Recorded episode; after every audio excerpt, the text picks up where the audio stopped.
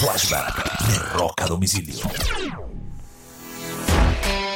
Un 8 de diciembre del año de 1980, teniendo 40 años de edad, es asesinado John Lennon en la puerta de su apartamento en la ciudad de New York, en el Dakota, el famoso edificio del Dakota Central Central Park.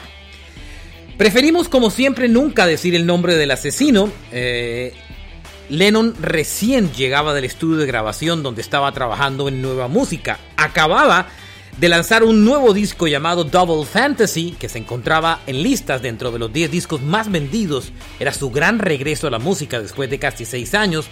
Y el single Just Like Standing Over estaba listo para ser número uno, se encontraba dentro del top 5 de listas en ese momento. Uno de los momentos más tristes de la historia del rock.